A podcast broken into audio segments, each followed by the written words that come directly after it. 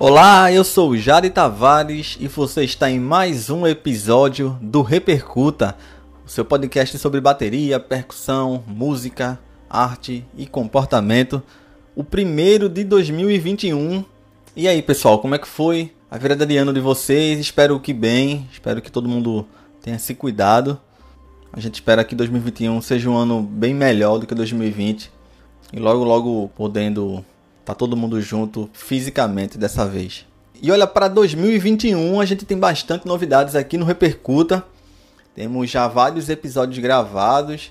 É, esse fim de ano foi bom para dar uma descansada, mas também foi muito bom para retomar a produção e não perder ritmo, né? Que é uma das coisas que eu mais prezo aqui no Repercuta. Quero pedir a você que tem acompanhado aqui, tem escutado os episódios, se você ainda não segue a nossa página no Instagram, te convido a fazer parte do nosso grupo lá também, é o repercuta.pod. Repercuta.pod, facinho de achar, você vai ver logo a logo lá. E a gente também posta conteúdos exclusivos para o Instagram.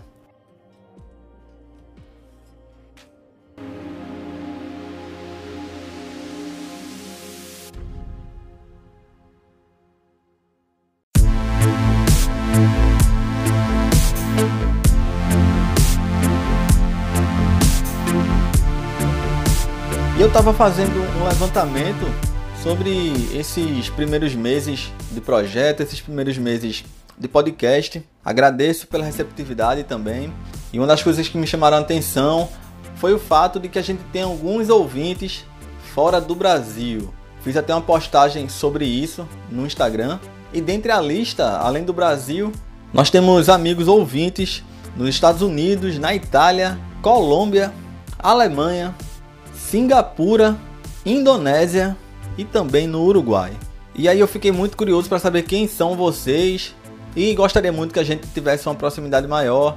Peço se você que escuta não só fora do Brasil, mas enfim, insisto, é, você que ainda não segue a nossa página, segue lá e me manda um direct também.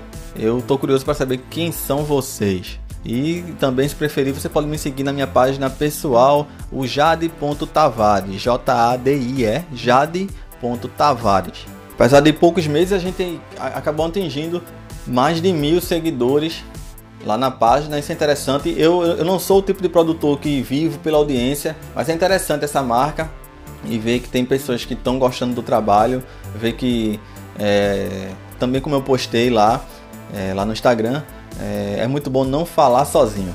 E assim, tem muita, muita gente que está seguindo a página, mas que não tem escutado os, os episódios e vice-versa, né? Assim, muitas vezes a pessoa não curte podcast, mas ela gosta dos conteúdos que estão na página. E tem muita gente que também está tá escutando o podcast, mas que não está seguindo a página. É interessante ter vocês também conosco nas redes sociais. E antes de anunciar o nosso primeiro episódio aqui de 2021, estou muito feliz em continuar esse projeto, em trazer mais conteúdo. Eu tenho que listar também as plataformas onde o Repercuta está disponível, né? É, no início a gente tinha poucas plataformas e aos poucos a gente foi conseguindo expandir para outros agregadores de podcast. Então segue a lista, a gente está disponível no Spotify, no Amazon Music, a plataforma finalmente se abriu para podcast também e a gente está presente. O Pocket Casts, o Deezer, estamos presentes também.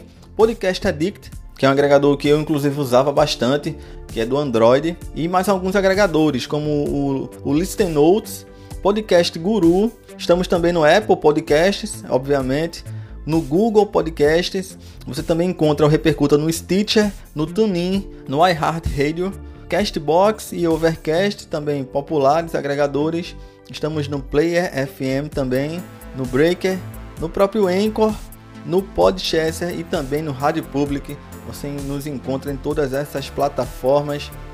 E você que conhece alguém que curta podcast, curta bateria, música, mas principalmente boas histórias, que é praticamente a prioridade aqui do podcast, indica, considere indicar o repercuta para um amigo, para uma amiga, enfim. E 2021 promete teremos bastante novidades, algumas surpresas, coisas que já venho planejando de um certo tempo.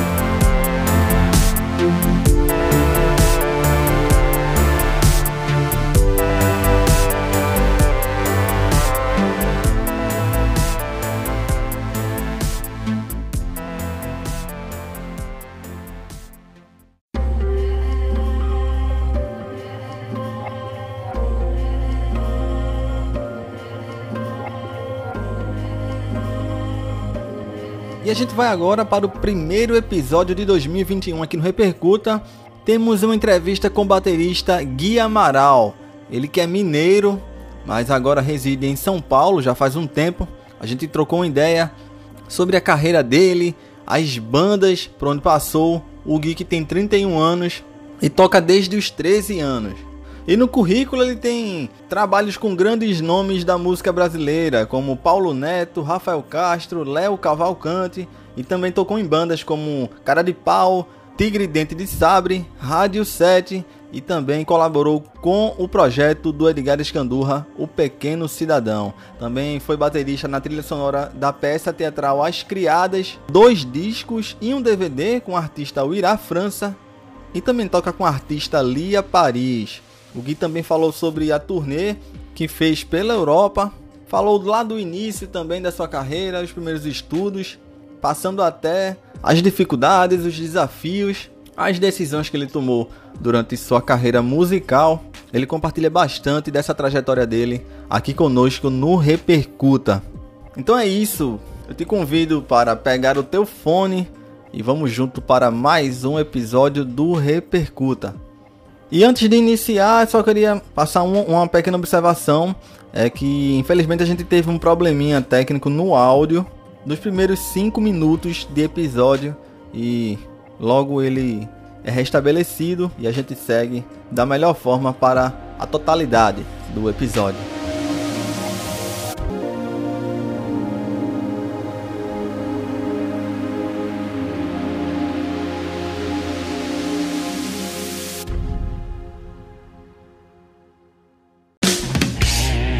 Você é mineiro e mora em São Paulo, a gente vai falar um pouco disso mais pra frente. Mas tu consegue Aí. lembrar a primeira na vida que tu se interessou em tocar? Cara, consigo lembrar sim, velho, porque é, foi até uma coincidência assim. Eu era moleque, tava com um amigo meu que, que a gente, pô, morava lá no, no, no mesmo prédio que eu, assim, na mesma era do mesmo prédio ali, a gente andava com a mesma galera. E a gente ia muito no, num clube assim, que lá da, da minha cidade, e tava rolando uma banda lá, com um cara tocando com uma bateria branca. E aquilo me chamou a atenção, sabe? Eu tive muita vontade de tocar, mas na época eu tinha uns 8, 9 anos, uma coisa assim. E aquela vontade ficou guardada em mim, né? E sempre querendo tocar bateria. E, mas a primeira vez, né, respondendo sendo mais prático aqui, foi, foi essa. Eu tinha uns oito anos, assim, e vi esse, esse, esse cara aí tocando com a bateria branca. E é, é essa daí a minha recordação. Entendo. Gui, eu também fiquei curioso. A gente vai tratar disso mais na frente, mas é, é, tu fala muito, inclusive no teu lá na tua página, lá no teu site, da tua mudança para São Paulo, né? Mas antes disso, certo. teve uma mudança para BH, né? Aí eu fiquei curioso de saber Isso. de que cidade você é, entendeu? Certo. Então, sou de Conselheiro Lafayette, e aí, é, né, no interior de Minas ali, é uns 100 quilômetros de BH, e daí foi engraçado que quando eu, eu, fui ficando mais velho e comprei minha primeira bateria ali, com uns 13 anos, e comecei a tocar, né?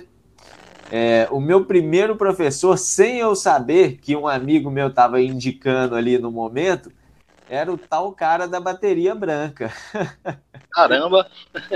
Exatamente, era o Léo que era o cara, quando eu cheguei na casa dele para ter aula e vi a bateria branca, eu falei, meu Deus do céu, cara, eu fui meio que conversando assim com ele, claro, eu não lembrava dele, mas só lembrava da bateria branca. Eu falei, cara, tem alguém aqui na cidade que você saiba que tenha uma bateria branca? Ele falou, cara, não, não sei aqui, que a cidade é pequena e tudo mais. Aí, aí eu falei, cara, então foi você que eu vi tocando há muito tempo e me despertou a vontade de tocar. Muito legal, cara. Tu tá com que idade agora, Gui? Eu tenho 31. É o inverso aí, os 13 só mudou a posição. é, tem a mesma idade que eu. Eu vou fazer 32 ano que vem. Tá? Ah, show. Legal, legal. Legal. De quando que é que você, que você faz? Eu, eu sou de setembro. Setembro, boa. Eu Primeiro de setembro. Legal. E aí, me diz aí, é, como é que tu começou, assim, quando tu começou a tocar, é, tu já gerou esse teu interesse em estudar ou tu foi tocar em banda? Porque é o que muita gente faz às vezes, né? Até para mostrar é, para si mesmo que consegue fazer aquela coisa e já começa a tocar em bandas. Uhum. Como é que foi pra tu esse início, assim? Assim, depois dos 13 anos? Foi então, é, eu queria tocar um instrumento, eu tinha curiosidade no instrumento em si, porque é, com sete anos minha mãe tentou me colocar na aula de teclado, porque ela já tinha o teclado, né? E aquela coisa, né? É, família, principalmente interior, é, quando você já tem alguma coisa, sei lá, você tem uma máquina de costura, né? Aí você, é doido para cozinhar, aí você faz, sua, sua mãe e seu pai fazem, não, a gente já tem uma máquina de costura, trabalha com isso aqui, né? Então é aquela coisa, a gente, ela tinha um teclado, não, você vai entrar na aula de teclado. E, putz, foi uma horrível, né? Foi tenso, eu fiquei duas semanas no negócio. Aí os anos se passaram, assim, ela também já tinha um violão antigo. Ela falou, pô, né, comprar uma bateria, aquele negócio grande, por dentro de casa, eu morava em apartamento ainda. Então aí ela falou assim, não, vai estudar violão.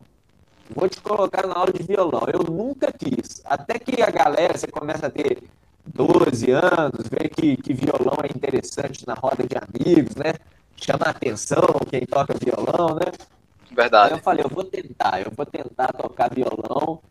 E fui para aula, né? Peguei o violão, ia para aula uma vez por semana, sentava lá, o professor nunca tirou o violão do bag para me ensinar alguma coisa. Ele só queria me ensinar de ser mínima, colcheia, quanto vale a nota, onde bota, clave de sol.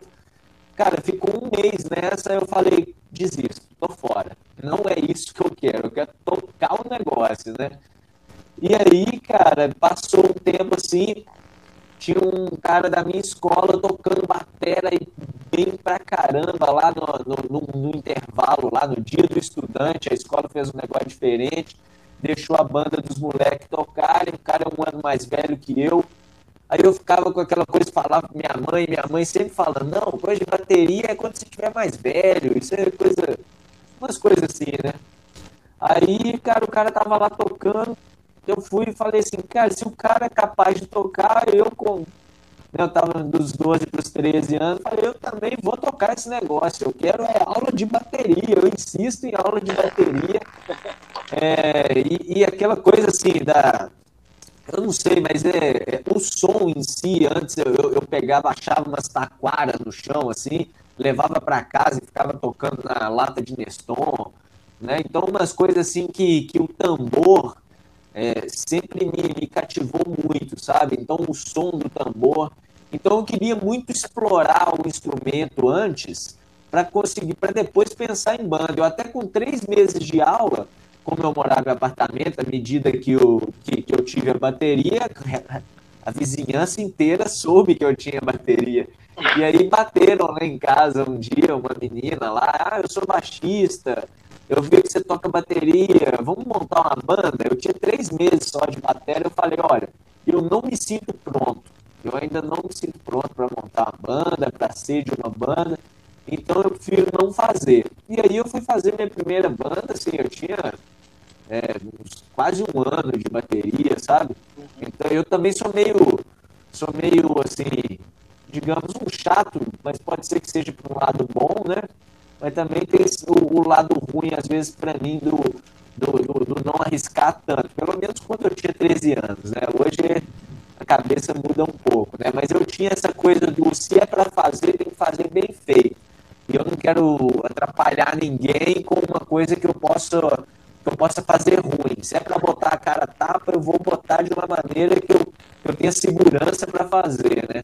Então eu montei a banda depois que eu me senti pronto a tocar. Não foi assim, né? Muitas vezes, às vezes eu, né, o, o cara é guitarrista e começa a arriscar ali uns toques na bateria e começa já com uma banda. Isso. Né? Então eu entendi seu ponto de vista, mas é, o meu não, o meu foi bem o instrumento para a banda do que a banda para o instrumento. E nessa de montar a banda, tirar a música, você vai ganhando muita experiência. É, eu, eu sou muito assim, né, do, do lance de Cara, quando eu tirava a bateria de uma música era para tirar o mais próximo possível. Então isso foi muito uma aula para mim, né?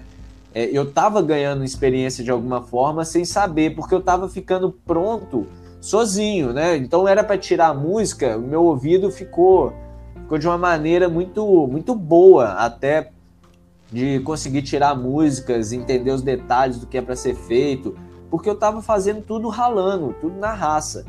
E aí eu tinha gravado disco com a banda lá, né, agora com os 17 anos, tinha gravado disco com a banda que a gente tinha já, de música autoral e tudo mais.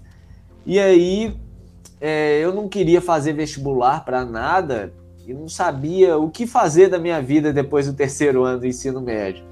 Porque eu fui o único do, do, do terceiro ano a não fazer vestibular na minha escola. E foi até uma novidade, eu acho, que para a escola também isso. Porque eu falei, não, eu não, eu não vou tentar alguma coisa que eu não sei o que quero. Então eu prefiro não tentar, né? Não tem dessa de, ah, vou tentar vestibular para ver como é, né? Então, nisso eu estava lá folheando as, as, páginas do jornal da, da minha cidade, só para ver foto de, de, se tem alguém conhecido, né? Bem coisa de interior mesmo. Aí. né, você quer ver, que se tem alguém conhecido na, na página lá. Aí tô folheando lá e vejo a foto do Milton Nascimento. Aí eu falei, ó, oh, vai ter show do Milton por aqui. Só que aí o título era assim: inscrições para a Universidade de Música Popular abertas. Falei, opa, que negócio doido. E aí faltava, acho que quatro dias para acabar as inscrições. É, e aí eu falei, cara, é isso aqui que eu preciso. E aí fui lá, inscrevi e fiz a prova, né? Tem uma prova para passar e tudo mais, porque a escola é gratuita. Então tem muitos candidatos e uma coisa que me deixou com muito medo, o, o, o meu professor, né, o que, que tinha dado a aula para mim naquela, naquele tempo, né, quando eu tinha 13 anos, ele tinha tentado a prova lá e não tinha passado. Caramba. Então pensa na cabeça, é, pensa na cabeça do cara que, que porra, o cara era referência na cidade, já tocava há anos e não passou nessa prova, né? Aí, cara, eu tremia para fazer esse negócio. E aí chegou lá, deu tudo certo, passei na prova e fui estudar com batera do Milton Nascimento mesmo, na Bituca, né? Que a Bituca é o apelido do Milton, né? Então a escola é, foi criada em homenagem a ele.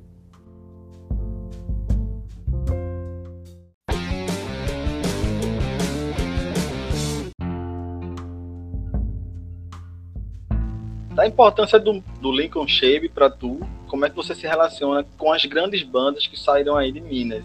As grandes bandas, é. da esquina, o próprio Milton, quais são as influências desses artistas no teu modo de tocar, enfim, no teu repertório? Pô, engraçado isso, porque desde os 13 anos, quando eu comecei a tocar, o meu irmão tinha me mostrado um disco de uma banda que chama Tia Anastácia, não sei nem se ainda existe. É, e aí, cara, eles são de BH e aquele som era muito bom. Eles tinham acabado de lançar o disco Tá Na Boa, que quem produziu foi o Marcelo Sussekind. Cara, um produtor incrível da música pop aí no Brasil, né? Enfim, é, no rock. E aí, cara, esse disco para mim é, é, é o melhor disco da banda. E eu ouvia direto, cara. Era, sim, era ouvia, cara, os grooves eram bons, criativos, cara, uma, uma coisa assim que, que me influenciou demais assim no início.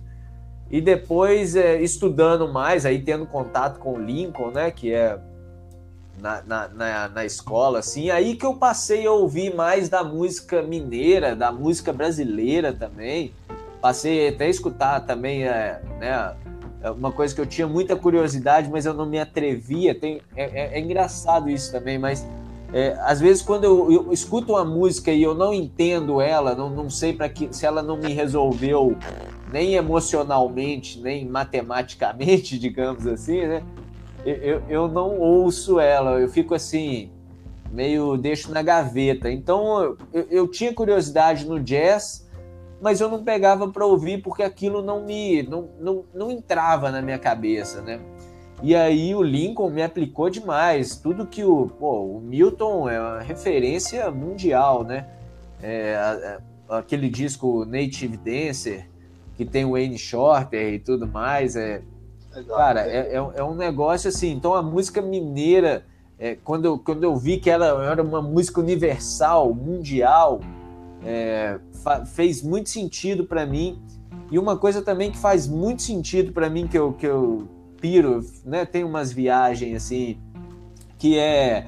Minas está ali no meio do caminho. Se a gente for analisar o sul, o sul do Brasil tem uma música bem introspecta, né? É, de, de, digamos assim, não é um estereótipo, mas é a maior parte de, da criação. E o Nordeste já tem uma, uma música bem calor, né? É, andamentos mais altos, é coisa explosiva, alegre, né? E, e Minas está ali no meio do caminho.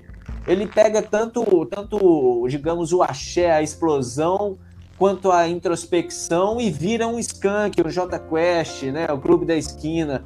Ele, ele mistura tudo aquilo que está no meio do caminho. Então isso é Minas para mim.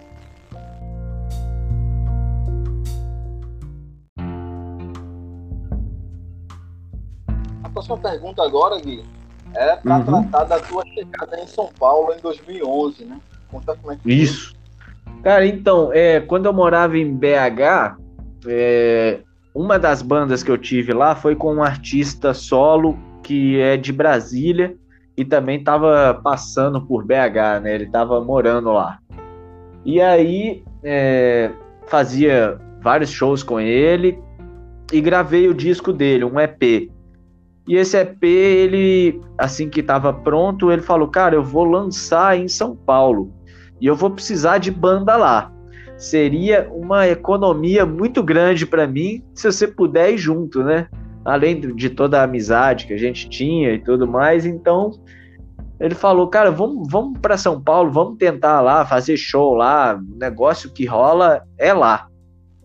E aí, cara, eu já tinha né, largado Lafayette, tentado fazer toda a minha carreira e minha vida ali em BH, já estava dois anos em BH, é, eu fui por conta própria mesmo, eu me sustentava com música o tempo inteiro, e daí eu falei, cara, eu tenho dois anos aqui, agora que eu estou estabelecendo, e eu nunca pisei em São Paulo, né?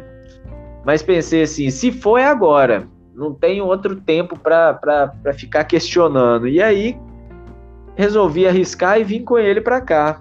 E aqui eu cheguei, já cheguei, é, não sabia para que lado e para que fazer, para quem e quem conversar, né? Porque é uma cidade, além de ser muito grande, muito populosa, com muita coisa, eu nunca tinha pisado aqui, né? Não sabia para onde ir.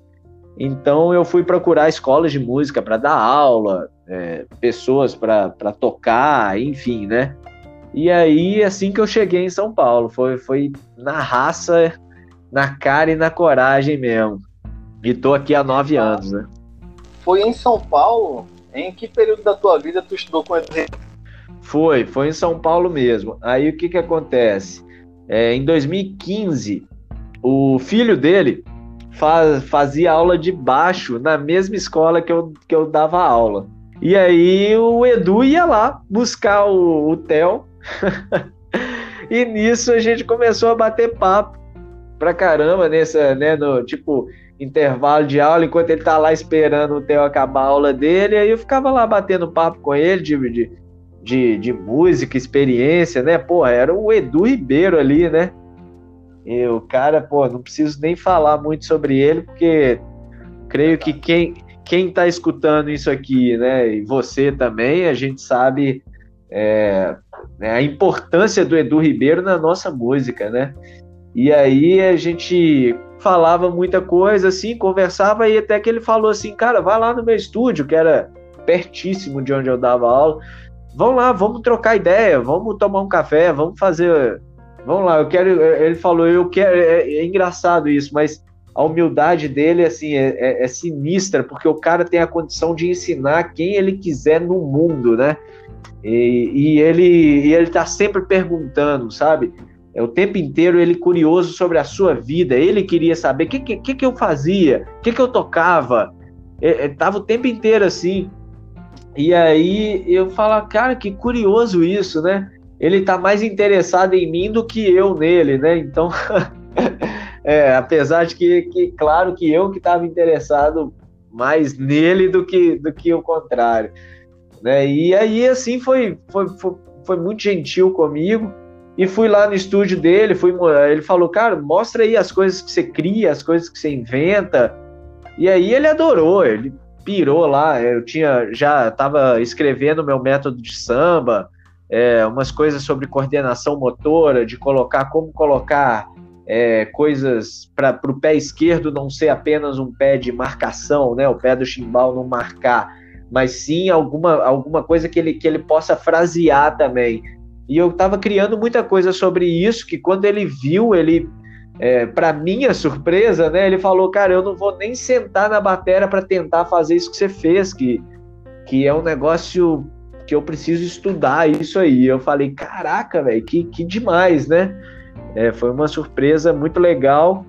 E aí ele falou, cara, você só precisa saber como estudar isso.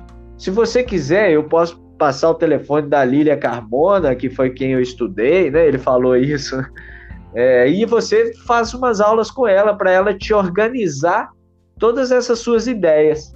Aí eu peguei e falei com ele assim, cara, já que você já sacou todo o lance é, do que eu tô criando e de como é para estudar, bora fazer as aulas aí. E aí passei a fazer umas aulas particulares com ele e que foram também aulas que, que me que mudaram o rumo da, da, da minha didática até com os alunos e a forma com que eu tocava, com que pô, as bandas, né, banda instrumental, a segurança que você tinha para tocar um, um jazz e tocar com a mão de americano, né? Porque isso que ele me passou, né? É, a, mão de americano no jazz, essas coisas. A, então é detalhes que refinam o seu som, é, mudaram assim radicalmente a minha forma de tocar, sabe? Então o Edu foi uma importância, foi uma, foram poucas aulas, mas que definiram muita coisa assim. É muito interessante perceber que para quem vê de fora, né? É, ela estudou com com Edu Ribeiro. E aí você pensa que um TV teria aquela hierarquia. E foi muito mais uma coisa onde é onde houve uma troca entre os dois. Isso é muito interessante, cara. Exato, exatamente. Eu já queria aproveitar o gancho para falar um pouco é, de como é que tu pautou, como é que tu é, compilou os teus métodos, né? E aí com destaque para o samba ao extremo. Como é que é para você, Gui? Como é que como é que veio essa ideia, né? Certo. O próprio método. Legal. Então, o, o método do, do, samba ao extremo, né? Ele tem até esse nome por quê? Porque ele aborda é tanto músico que que está começando batera, mas é, é um músico que, que, que ele não quer começar a aprender no rock, ele quer começar aprendendo samba, né? Então, os primeiros passos, o beabá para tocar as primeiras coordenações motoras, tem nesse método. E, e, e, uma parte muito avançada que envolve isso do, do pé esquerdo frasear também, né? Então o, o avançado também vai encontrar material para ele estudar dentro desse método. Ele tem, se for combinar as possibilidades dele, tem mais de 800 exercícios nele, né? Então, é, escrita em seis partes.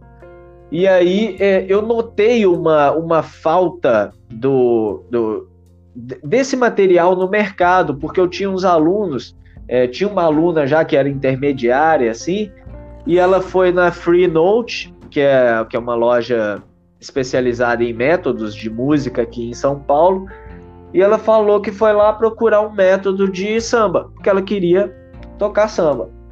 E aí o cara lá o, o atendente mostrou para ela três métodos e ela levou um deles. Aí ela falou: "Mas isso aqui é muito difícil, tá? Muito, tem muita, muita coisa elaborada". E, e ela classificou lá e pegou o mais simples dos três.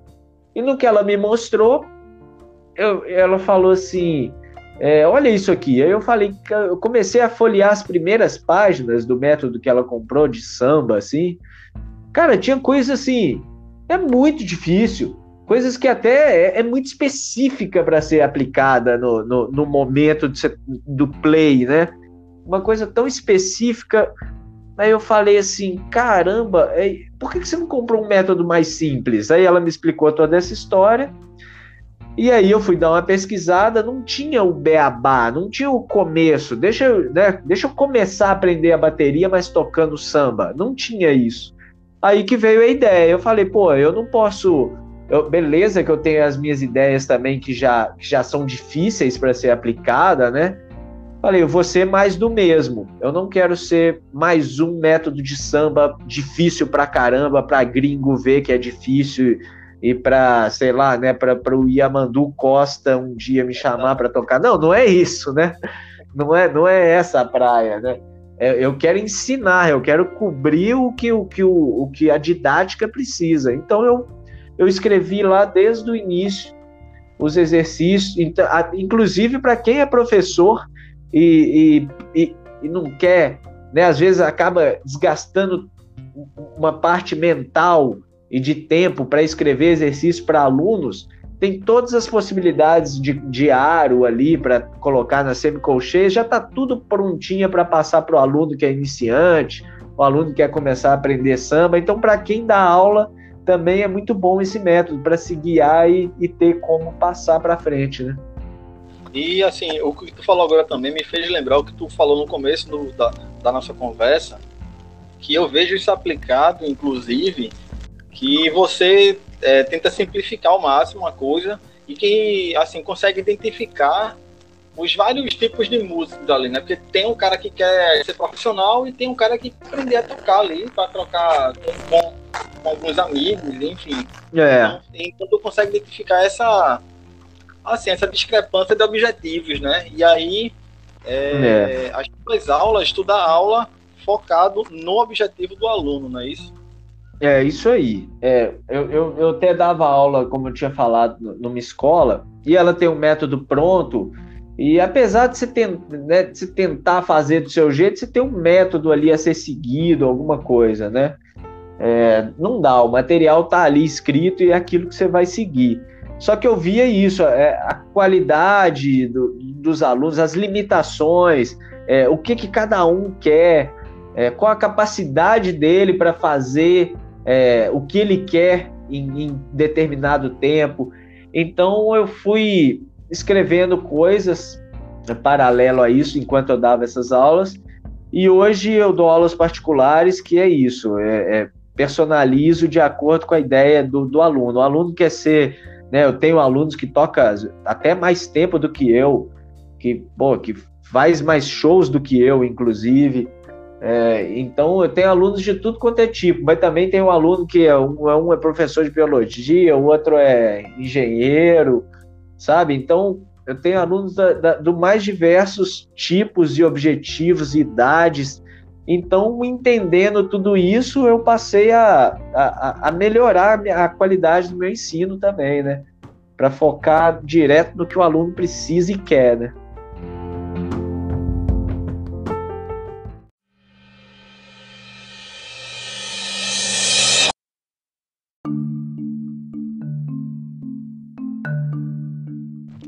Usar, o que tu usa quando tu tá com banda, quando tu tá acompanhando algum artista.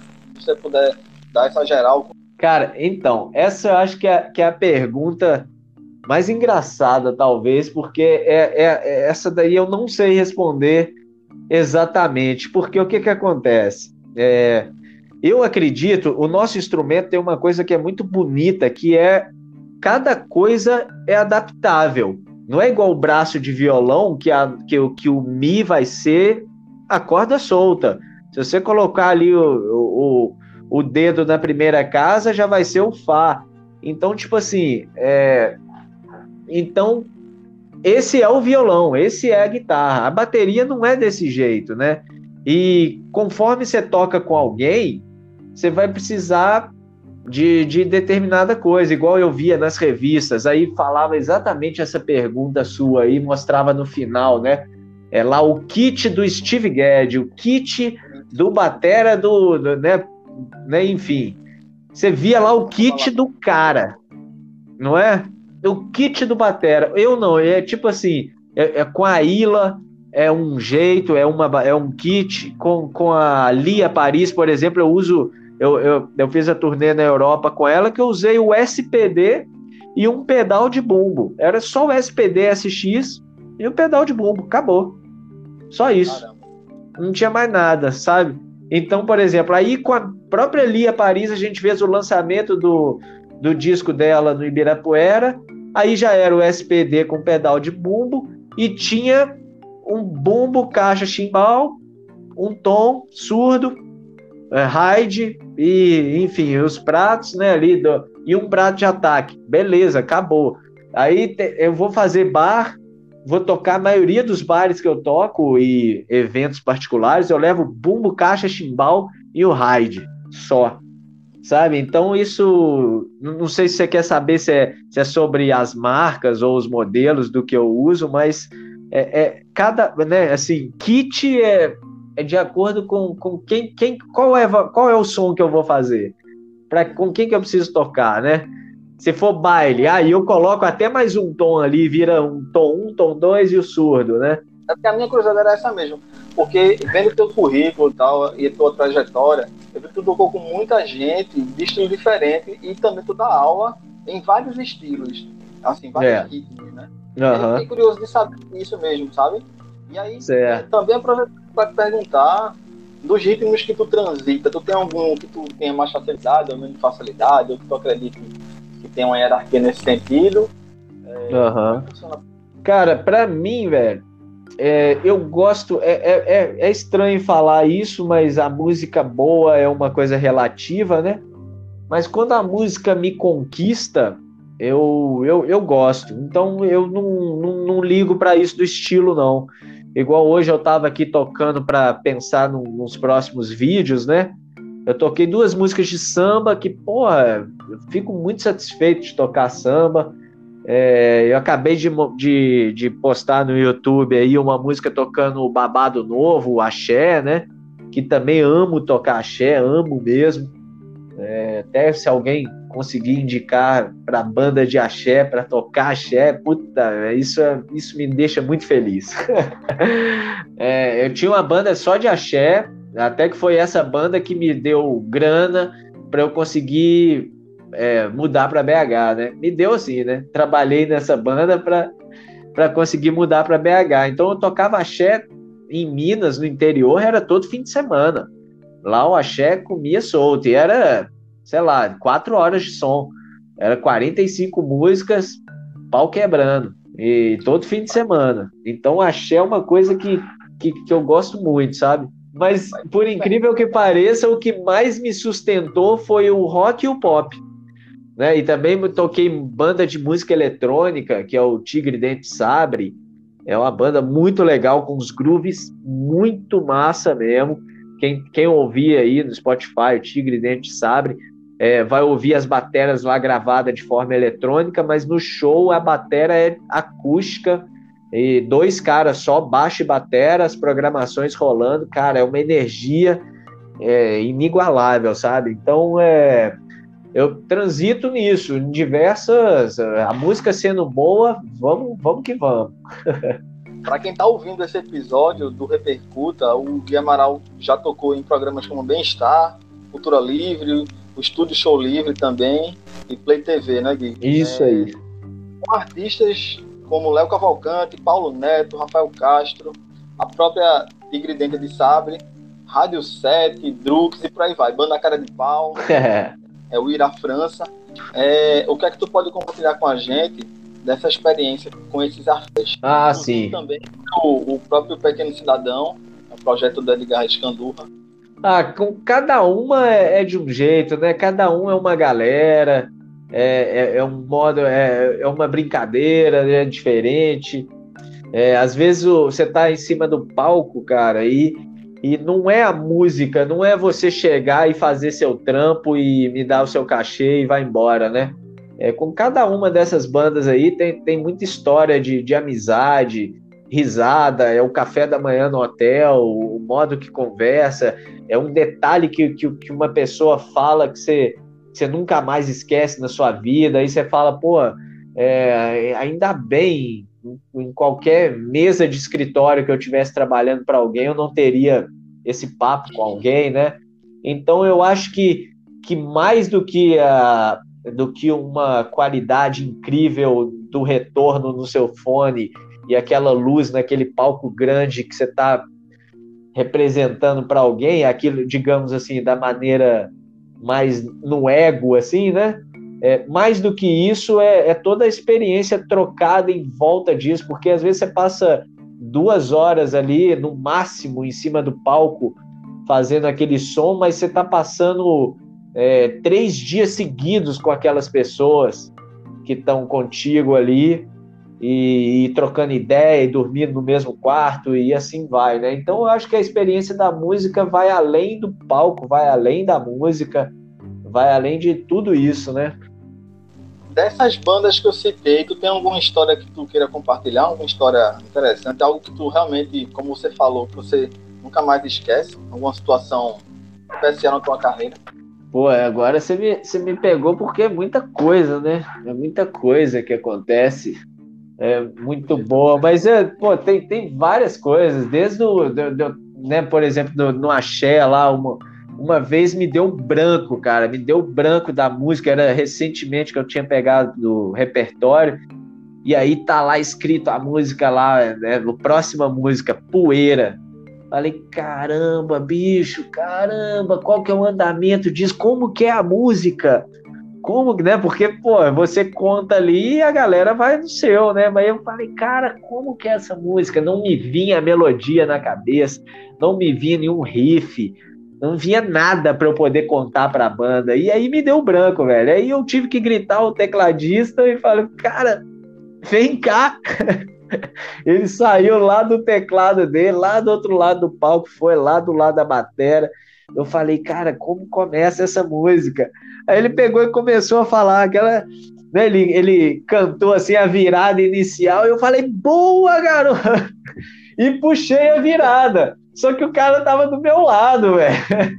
É, então eu puxei, ele tinha que entrar lá no 1 e eu nem esperei ele chegar no teclado. Bicho, ele deu um pulo, mas ele saiu correndo.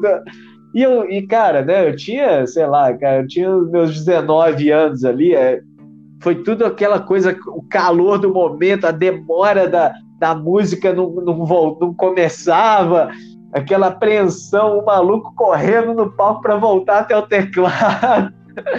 Falei, cara, isso foi, foi assim, uma das coisas mais engraçadas, assim, e eu nem reparei que ele que ele tinha, que depois me contaram que quando terminou o show, que o cara saiu correndo igual maluco pro teclado, né? Que você tá tão tenso ali na porque você que te deu branco, né, que você não repara em mais nada, né? Então são coisas que acontecem, né? São, são são maluquices aí, né?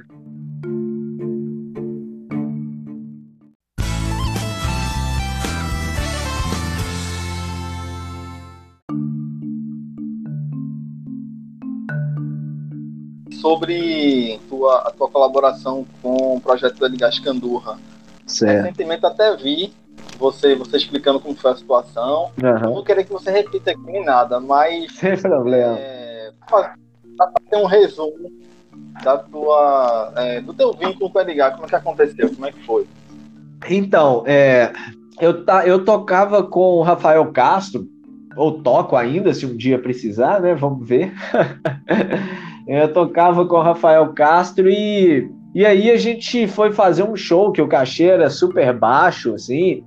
Até o guitarrista não quis fazer o show porque era ele, ele tava puto com, com tava puto com a música em si, não era nem com o artista, nem com nada da gente, nem e ele não foi fazer esse show. Acabou que eu fui lá, a gente, pô, o cachê era muito baixo. E eu topei, né? Eu falei, entre ficar em casa e fazer, vamos fazer.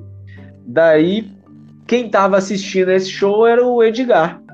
E terminou o show, o cara ficou maluco lá, falou, cara, você toca muito. Eu falei, cara, obrigado, né? E, e daí eu falei com ele, pô, você toca em várias bandas aí, se um dia você precisar de batera, você me chamaria, né? Aquela coisa, né? Melhor falar do que guardar para você, né? Exato. E aí, e aí ele falou, cara, eu posso mesmo te ligar e te chamar para tocar com a gente? Eu falei, corra, com, com, com, qual banda você quiser, com o que você quiser, né? Aí, né, né, enfim, né? Ele falou, me passa seu telefone aí então. E aí, é claro, né? Eu não falei, pô, me passa o seu também, né? É, eu, eu só passei o meu e deixei. Pensei assim, ah, o cara é gente boa pra caramba, né? Tão humilde que pegou meu telefone, mas coitado, né? Nunca vai me ligar, né? Coitado de mim, né? Não é que passou duas semanas, estava lá ele me ligando para chamar para tocar com o pequeno cidadão, que precisava no batera e tal. E aí foi assim. Queria te perguntar sobre a tua experiência internacional lá com a Lia Paris, que tu passou por países como Portugal, Alemanha e França, né? Como é que foi para tu essa experiência internacional? Se tu vê diferença entre os públicos lá de fora e daqui? Enfim, e se tu também tiver alguma história interessante assim dessa turnê internacional?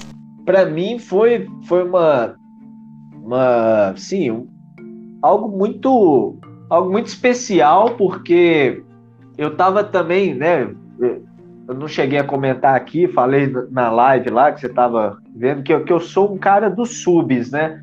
O pequeno cidadão aí eu faço sub, né? Quem é o batera é o Antônio Pinto, que é o que é o, o filho do Ziraldo, né? É o próprio menino maluquinho. E aí é, é, eu, eu faço eu faço fazia muito sub e um dos subs que, que eu fazia que é que também o Tigre Dente Sabre eu faço sub lá é, e quem é o batera da Lia na época, né? Quem era o batera da Lia era o próprio batera do Tigre Dente Sabre. E, e, que também, antes desse batera, era o Arthur Kunz, que era batera dela. Que eu também faço sub nele para ele quando era a Ila. Eu também fazia sub. O Rafael Castro eu entrei substituindo o Arthur Kunz. Então, eu, eu fui entrando nas bandas depois que essa, esses caras foram foram tocando com outras pessoas e aí eu fiquei porque comecei de sub, né? Então é, a, a, viagem para a Europa foi de sub, eu tava de sub do, do, do Batera lá e para mim foi uma surpresa muito boa porque pô ir para a Europa, né? Tocar lá e tudo mais. E aí nós chegamos em Paris, tocamos lá em dois em dois eventos e depois fomos tocar em Berlim. Cara, em Berlim foi, foi uma novidade também, porque a gente tocou num lugar em que não se tinha música ao vivo, só era DJ.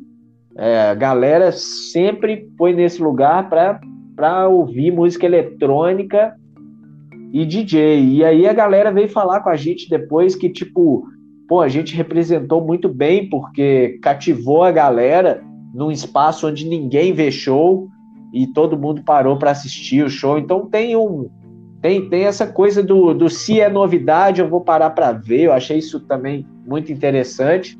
E o público de Porto também me chamou muita atenção, que até as crianças estava lotado assim, na, é, um evento no espaço aberto que era a Casa da Música.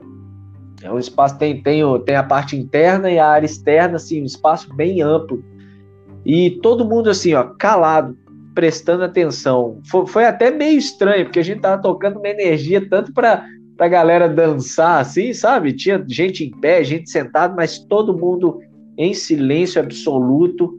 É, dava o intervalo ali, falava alguma coisa, todo mundo ouvia com maior respeito, assim. Então tem tem, tem essa coisa do, do do equilíbrio, assim. Às vezes a gente fala, pô, o público do Brasil um público mal educado, pelo menos dentro do bar, né? Se você toca para num bar assim, a galera tá, tá se lixando pro seu som. Ele quer comer alguma coisa e quer que tenha algum barulho acontecendo, né? Você fazendo aquilo ali é, tá, tá ótimo para quem tá tomando chopp e comendo a pizza dele. É, então, lá não, lá a galera tá comendo, tava gente em pé, gente tudo, mas é para prestar atenção, é show, é show, sabe? Então é, é, é, vamos ver o espetáculo do artista. Isso é uma coisa que chama muita atenção. Diz uma coisa aqui, você lembra quantos shows foram e quanto tempo tu passou longe de casa? Cara, foram 20, 20 ou 21 dias. e foram sete shows, sete, acho que sete shows.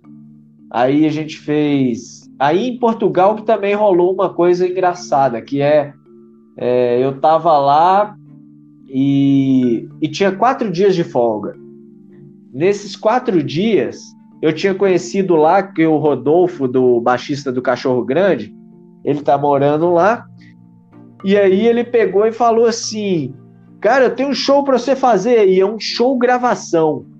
E aí, já que você já tá aqui, é, é, é uma coisa assim, não é um show gravação, não vai ser show, mas vai ser uma gravação, mas vai ser tudo ao vivão ali, a gente capta tudo ao vivo. Eu falei, caraca, que doideira. Aí tudo bem, né? E nisso tinha uma amiga minha que estava tentando visto na Itália. Ela pegou e falou, me mandou mensagem e falou assim: ó, tem um amigo meu que ele, que ele tá em Lisboa e precisa de um baterista para gravar o disco dele. Só que o disco ele vai gravar em, em agosto ou setembro. E isso era julho, né? Aí eu falei, ah, beleza, me passa o contato dele aí, vamos ver o que que rola, né? Aí eu, eu pensei assim, pô, se eu conseguir antecipar essas gravações e mais esse show, eu até adio a minha passagem, né? Pra, porque, pô, é um trabalho aqui a mais e aí dá para eu Isso. pagar a passagem de volta, enfim, né, se eu, né, a diferença da transferência, alguma coisa assim. Aí, velho, quando pensa que não, conversando ali, os dois trabalhos eram o mesmo, era com a mesma pessoa. Eu achando que eu iria, é, achando que eu iria trabalhar duas vezes, aí eu falei, porra, não, aí Aí não rola, né? Foi muita coincidência, indicação de uma amiga que nem conhece o Rodolfo, nem nada, e o Rodolfo vir através, e eu nunca tinha conhecido esse cara, nada, e tava lá. E aí, no, no que o papo vai trocando ideia ali, falei, cara, você não consegue, eu tô com quatro dias de folga aqui, você não consegue já transferir a gravação para depois de amanhã? Negócio assim, né? Era gravar acho que sete ou oito músicas que eu nunca tinha ouvido na minha vida. Né? E aí ele conseguiu lá, arrumou o estúdio, o Rodolfo agilizou o estúdio lá para gravar. E aí gravei essas músicas. Eu tirei, digamos assim, ele me passou tudo voz e violão num dia. No outro dia a gente ensaiou para pelo menos arranjar o negócio e ficar melhorzinho para a hora de gravar e gravei as bateras tudo num dia só e pronto. Então usei meus quatro dias de folga, três dias foi para trabalhar mais e gravar um disco em Lisboa. Então foi legal demais. Tu costuma ter essa coisa na tua trajetória, né? De é, que nem você falou aí da bateria branca. Aí quando tu foi ver, a bateria branca no começo era da mesma pessoa. Né?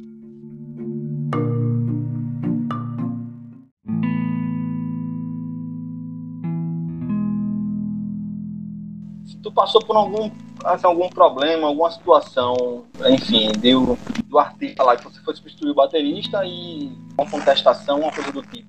Ah, já. Porque às vezes já, tem, mas às vezes tem artista que já tá à vontade ali com o baterista e se sente inseguro porque tá tendo um substituto, né? Cara, eu, eu, então, eu já tive já tive tanto da situação contrária, né? Que é de tipo o artista é, começar. O, o, artista não querer que seja eu, de jeito nenhum, porque queria, já tenta, às vezes, baterista que já tem nome e tudo mais, e a galera da banda insistir muito assim, de tipo, cara, confia nesse cara, véio. esse cara acabou de chegar aí de Minas, mas ele vai fazer tudo que você precisa. Então, teve coisas que eu que foi assim, momentos de aprovação, sabe? Que eu precisava. E à medida que eu entrava esse, esse artista, isso não rolou uma vez só, não, rolou algumas vezes. E aí o artista virar e querer querer ficar comigo para sempre, tá ligado?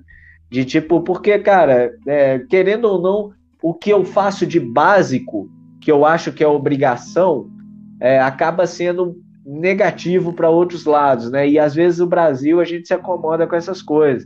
É, é, é para ensaiar, é, pô, eu sou baterista, infelizmente foi o caminho que eu escolhi. Demora para montar prato, demora para ajeitar o tom, o surdo, a altura da caixa. Então, se demora, eu tenho que chegar lá 20 minutos antes para o ensaio começar na hora.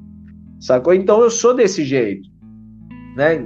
Esse foi o instrumento que eu escolhi. Se fosse só gaita, né? Então chega lá na hora e pronto, chegou na hora. Você não precisa chegar 20 minutos antes, mas você é batera.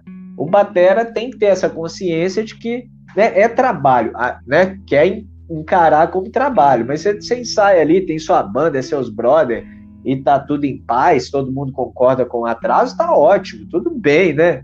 Não tem problema nenhum. Então, o que eu falo da minha maneira profissional, né? Então, essas coisas que cativaram as pessoas sobre horário, chegar com a música tirada, eu nunca dei trabalho para artista nenhum para falar assim, cara, vamos escutar a música aqui no ensaio agora para ver se isso que você fez é isso mesmo? Não, nunca deixei o artista em dúvida. Chegou lá, é isso, é, é para tocar do jeito que você quer que toque, então vou tocar do jeito que você quer que toque. Né? Então, essas coisas, depois de muita aprovação para chegar até lá, e no momento que eu chego, é, eu faço o meu, meu lance. Só que também isso, aí causa também um ciúme, às vezes, de quem me colocou lá como sub, porque aí a pessoa encanta e viu, opa, agora eu coloquei o meu trabalho em risco, né? Então é tem esses dois lados, tem, tem, já aconteceu dos dois lados, dessa do batera às vezes ficar com ciúme disso e do e do artista ter que, pô, não, não quero esse cara porque eu nem conheço, nunca vi tocando, nunca, né? né não quero, não quero, não quero, pô, não tem outra opção, chama ele mesmo, vamos ver o que, que vai dar. Aí sabe? Então é, é, é isso, faz parte.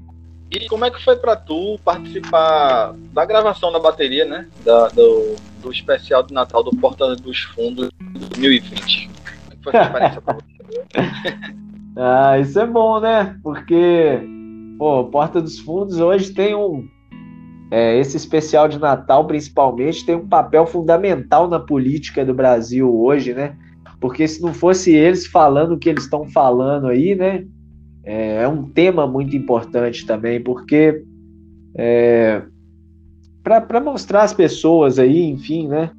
É, coisas que estão na nossa cara e que às vezes a gente é, falaria, pô, se Jesus voltasse, realmente a galera mataria ele de novo, né?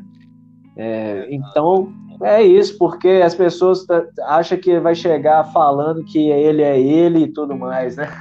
Então, supondo aqui, né? Supondo uma situação. Então, a importância do Porta dos Fundos hoje, que sobre esse tema, é muito legal. Então, gravar um negócio que está ali de uma importância é, nacional, né? É um negócio que me deixou muito satisfeito, muito feliz pelo convite e, e, e principalmente por abraçar um, uma causa que eu concordo. Enquanto artista, Gui, você acha essencial que o, que o artista ele se manifeste politicamente? Ou tu é do tipo que pensa que tem que parar as coisas? Como é que é pra você?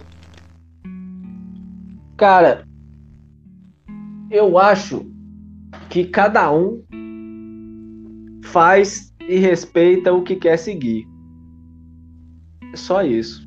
Aí, se é, se é a proposta, se não é, cada um faz o que te deixa feliz. Eu acho que, que isso é para qualquer coisa na vida, né? É, se você não tá pisando no pé de ninguém, se você não tá atrapalhando ninguém, né? Se você é, não tá causando mal a alguém, ofendendo, nem nada do tipo, cada um faz o que quer. Se a pessoa é na dela, é na dela. Se a pessoa é de falar, é de falar. Então, respeitando mesmo a opinião, claro, né? Respeitar a opinião não quer dizer é, aceitar coisas absurdas que estão acontecendo. Né? Isso daí não é respeito, isso não é opinião, vamos dizer assim, né? Então, cada um é, publicamente, principalmente publicamente, porque é um negócio muito chato mesmo. Às vezes, manifestar publicamente é uma coisa que, que, que a pessoa às vezes só vai ver editado tal parte depois, né? é, não é sabe o que que que que que está acontecendo no cerne da questão, na, no que que é. Então acho que cada um tem o direito de se manifestar ou não se manifestar, né? Seja feliz e vá embora.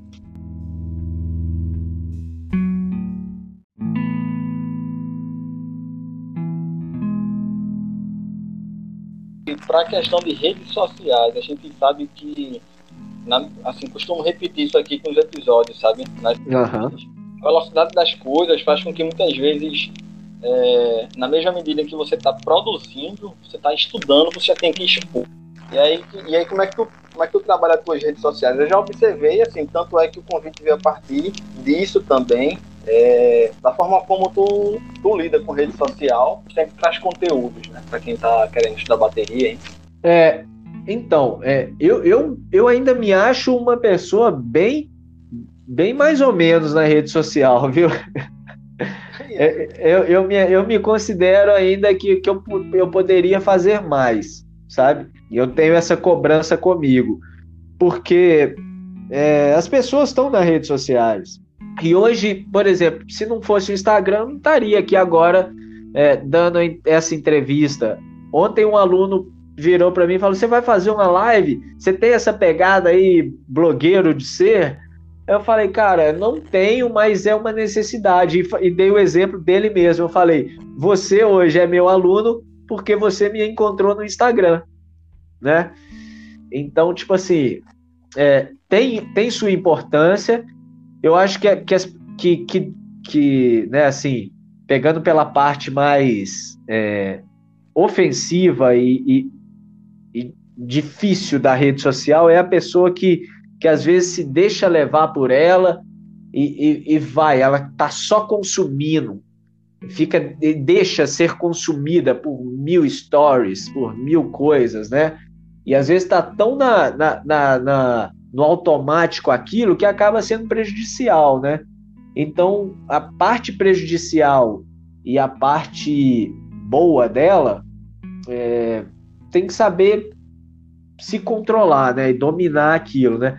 Então, às vezes eu sou um pouquinho é, da parte que consome demais e fica ali no automático vendo as coisas e quando eu vejo eu perdi horas do meu dia, né? Então também sou essa pessoa. E aí quando eu paro para pensar, eu falo, pô, em vez de ter sido consumido, eu poderia estar é, produzindo algum vídeo para mostrar alguma coisa legal, uma música que eu esteja tocando, né?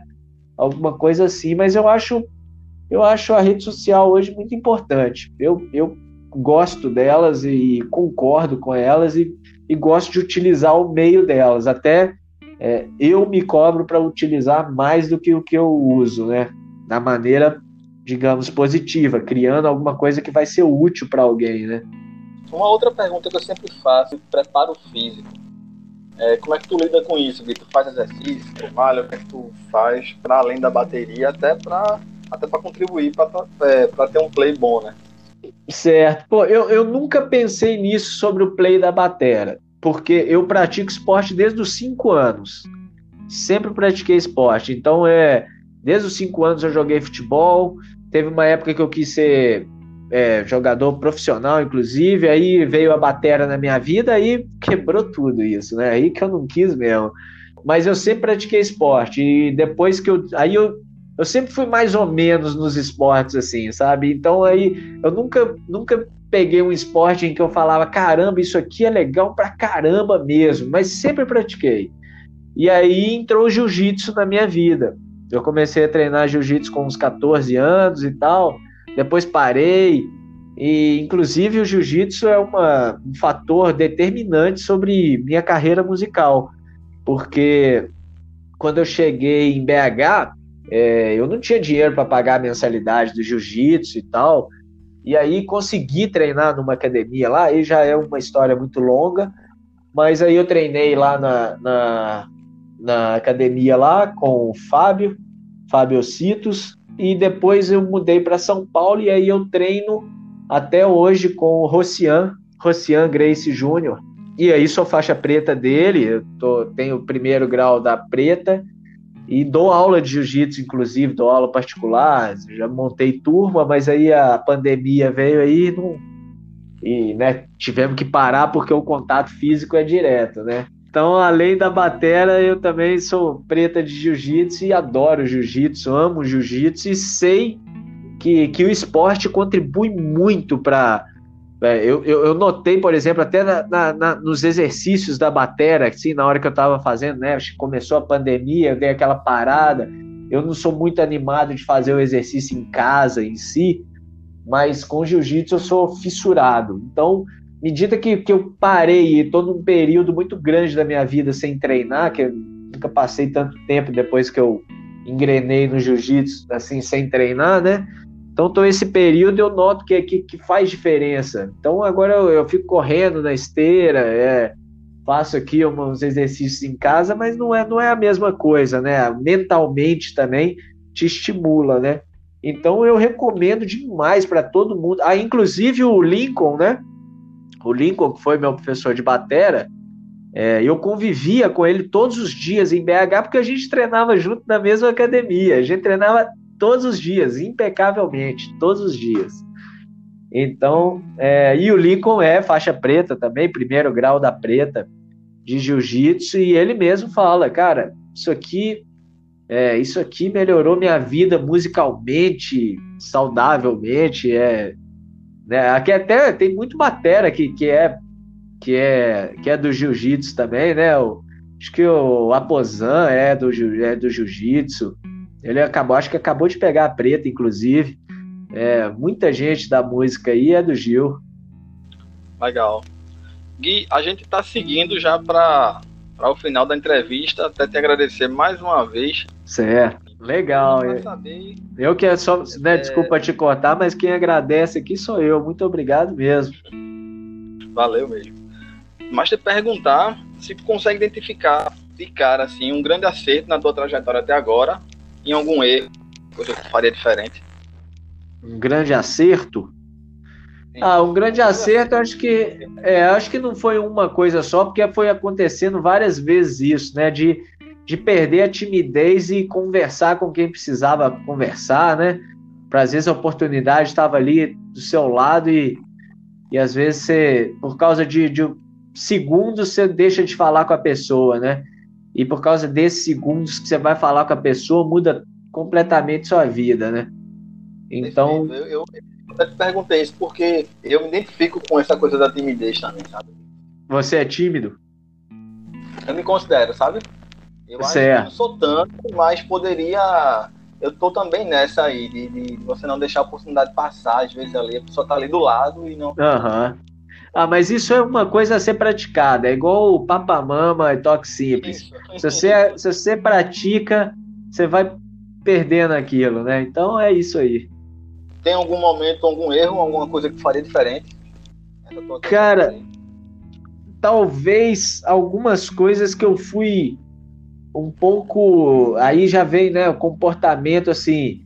É como eu, eu sou essa pessoa também é, super disciplinada com horário, com tirar a música e tudo mais, às vezes eu batia de frente com gente que tá ali no, numa banda há mais tempo, sabe? Então, tipo assim, é, teve, um, teve um momento da minha vida que eu que, que eu fui substituir um cara para porque ele que gravou o disco e todos da banda eram que tinham gravado o disco. Chegou para ensaiar os primeiros ensaios, os caras não lembravam os arranjos que eles tinham gravado, mas eu lembrava de eu sabia tudo que, que acontecia. Então, se, se eu pensava assim, pô, se eu faço isso, todo mundo que gravou tem que fazer e não tá rendendo o ensaio por conta disso.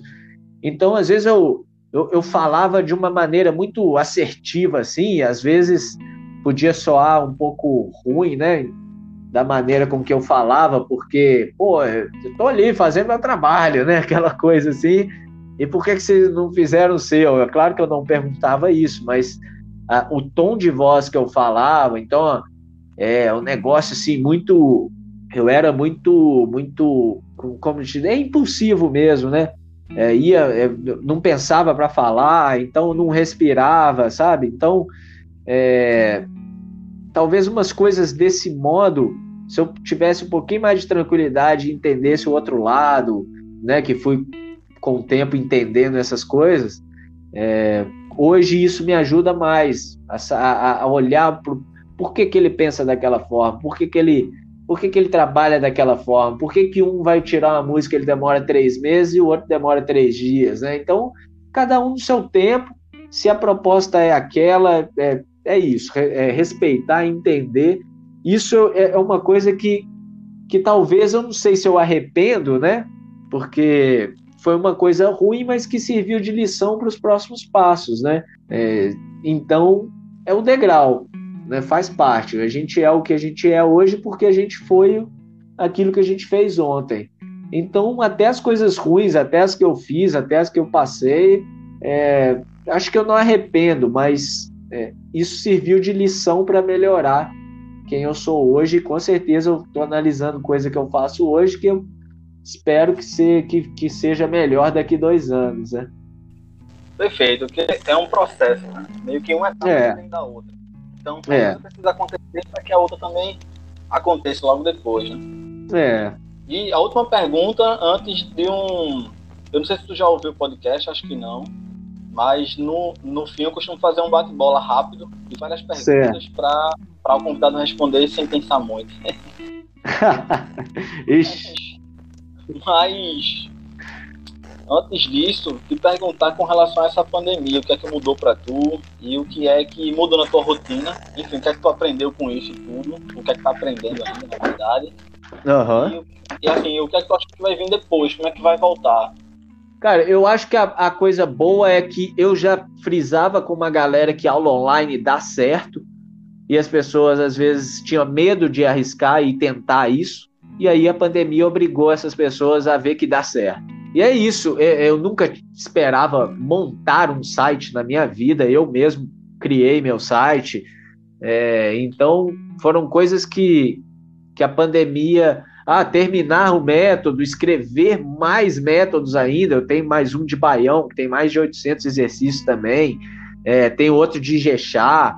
É, vou escrever agora um de sertanejo, que enfim, todas essas coisas me deram tempo e habilidade para dominar software de partitura né, e escrever tudo isso. Então, é, pandemia foi boa nesse sentido, né, para para analisar as possibilidades, horizontes que existiam, mas que que estava atrasado, né? Por exemplo, a aula online né? funcionava, mas, mas as pessoas não confiavam nela, né? E só que a gente perdeu, pô, eu perdi muito evento, muito show.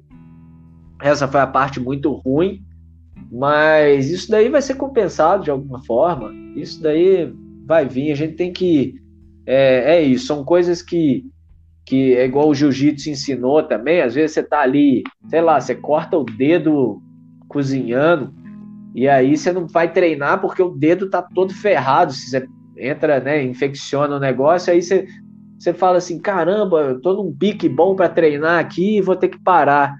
É, pô, uma vez o meu mestre virou e falou, cara, fica em casa, você precisa respeitar a vida. E o mundo agora está doente, né? O planeta está doente e a gente precisa respeitar a vida. A gente está como se fosse de uma perna quebrada. O mundo está com a perna quebrada. Respeita a vida. Vamos entender esse tempo, pegar a lição disso e melhorar o que a gente tem que melhorar para nós mesmos.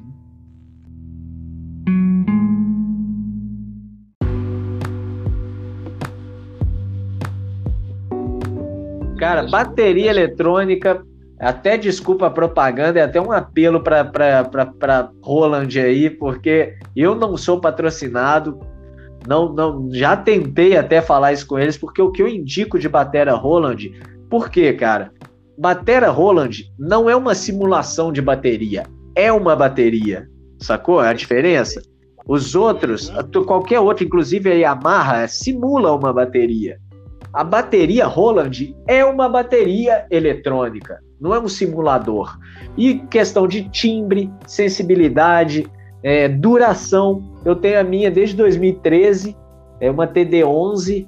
Cara, eu já desci a lenha nesse negócio. Só ver aí meu vídeo tocando axé aí, que a pancada é boa. Tá aqui, cara, do mesmo jeito, cara. Tá os pratos estão com a mesma, é, mesma coisa, não tá nem liso a parte que, que, que é ondulada. Tá tudo, cara, tudo no esquema não tem nada quebrado, não tem. É isso, bateria é Roland.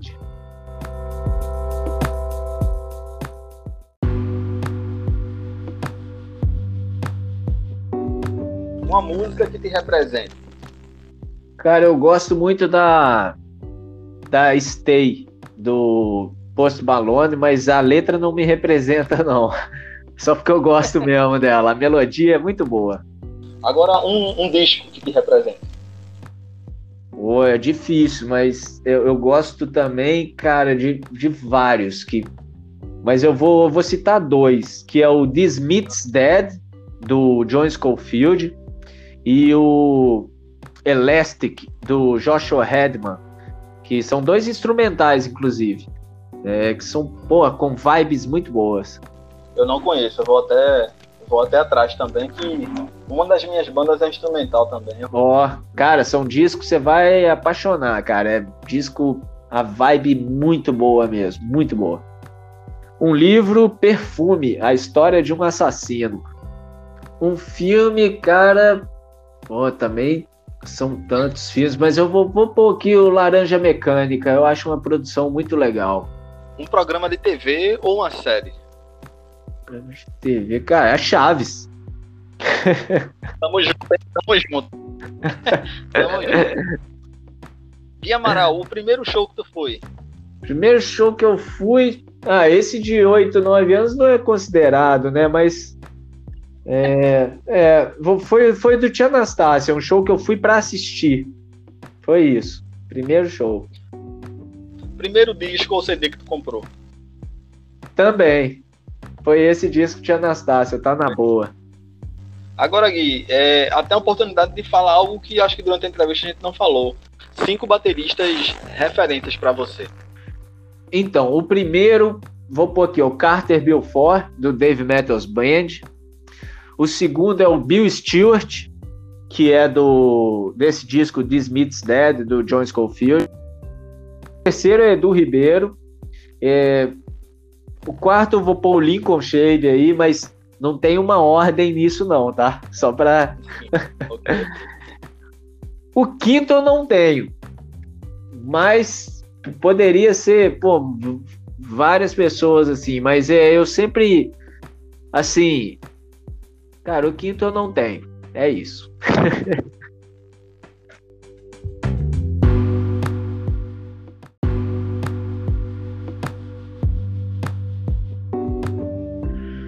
superestimado tem. superestimado até que tem, né?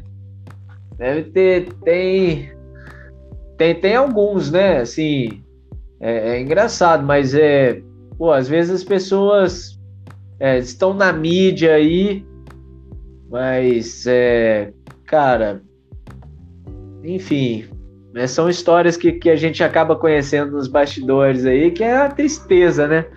Mas superestimado, pô, a maioria da mídia brasileira aí, eu não vou citar nome, mas é assim. Quando tu vê algum baterista tocando, qual é a primeira coisa que tu observa, assim? O que é que tu mais observa? Cara, eu, eu tinha eu, antes eu observava muito, muito técnica.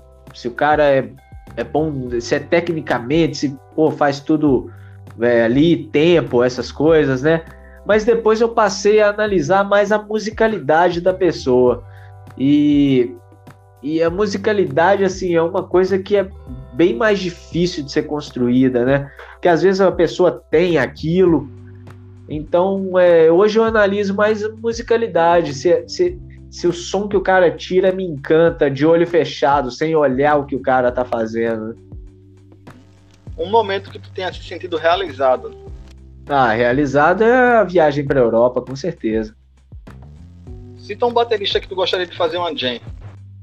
Ah, é nenhum não. Eu não quero fazer jam com baterista, não.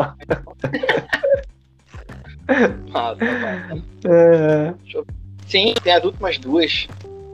Primeiro, um conselho que tu dá para quem tá começando a tocar. Cara, um conselho é procure um professor. Por último, uma música que tu tenha gravado, escreva como um baterista. Cara, que me descreva como baterista. Pô, isso é, isso é Sim. praticamente é impossível. É. é mas, é... cara, eu, as gravações até tem no, no meu site, né, guiamaral.com eu deixei lá a playlist no Spotify das músicas que eu gravei. E tem lá as músicas que eu gravei em Lisboa, eu, eu coloquei sentimentos bons ali, sabe? Então, para quem quiser ouvir, E também o álbum que eu gravei depois com, com o Irá, tem também o Irá França, o álbum Xadrez, tem umas músicas ali.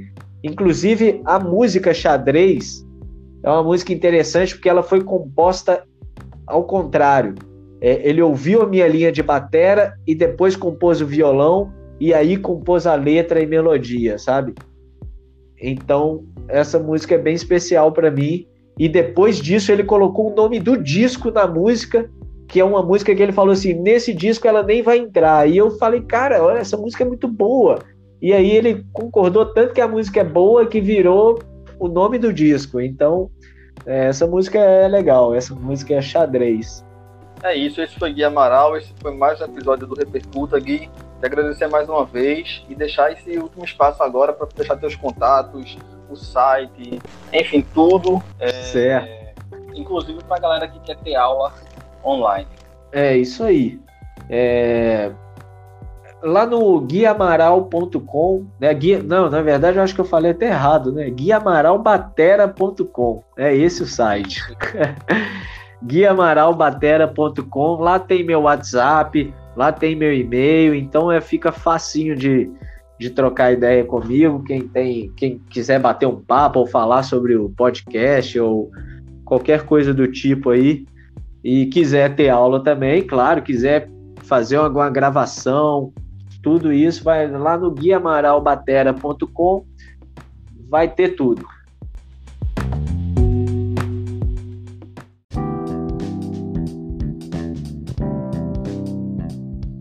Pô, foi um prazer, foi um, foi um prazer mesmo. Eu te agradeço mesmo pelo convite, de ter acompanhado aí o meu trabalho aí e ter chamado, pô.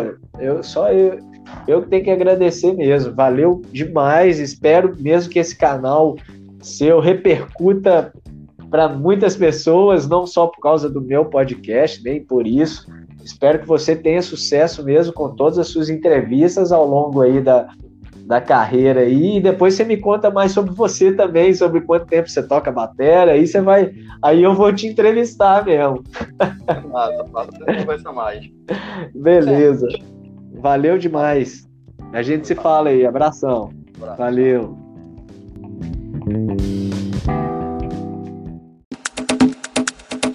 Eu não tô te ouvindo. Aí, tá me ouvindo agora? Ah, agora vai. Agora eu tô ouvindo. Ah, beleza. Aí, tá Show de bola. Bem? É que eu foi mal, eu esqueci de um, de um pequeno detalhe aqui de desmutar o microfone, né? Aí ia ser difícil. Sacanagem. Assim já você não ia escutar nunca, né? Nunca, bicho. Nunca, nunca. já, já começamos bem, né?